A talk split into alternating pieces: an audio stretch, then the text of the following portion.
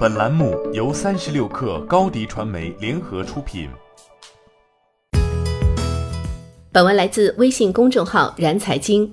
上映第八天，截至十一月一号早上，《少年的你》在猫眼电影上的实时票房显示为八点五四亿，且热度依然在持续中。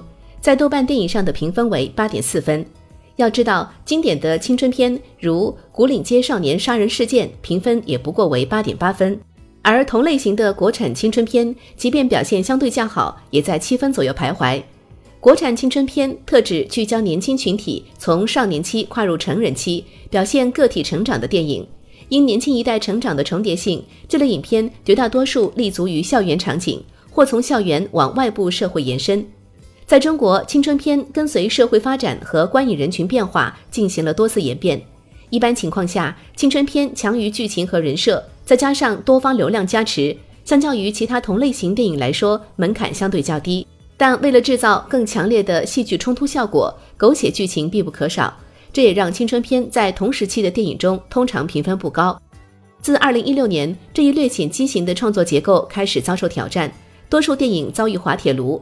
2018年才逐渐开始回暖。近两年，青春片一方面向更写实的方向转变。另一方面，开始向获奖文艺片的路径演进，而反观国外的青春片风格更加多样化，如北美的《美国派》《留级之王》《贱女孩》《朱诺》等青春片，则涵盖严肃、恶搞、轻松、反思等多种风格。韩国的青春片一部分以浪漫爱情喜剧为主题，另一部分则以反映深刻的社会现实为主题。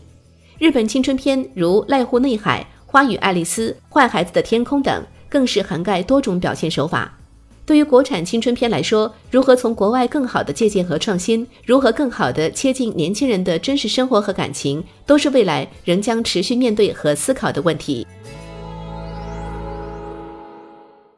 欢迎添加 baby 三十六克 b a b y 三六 k r 加入克星学院，每周一封独家商业内参，终身加入学习社群，聊风口谈创业，和上万课友一起成长进化。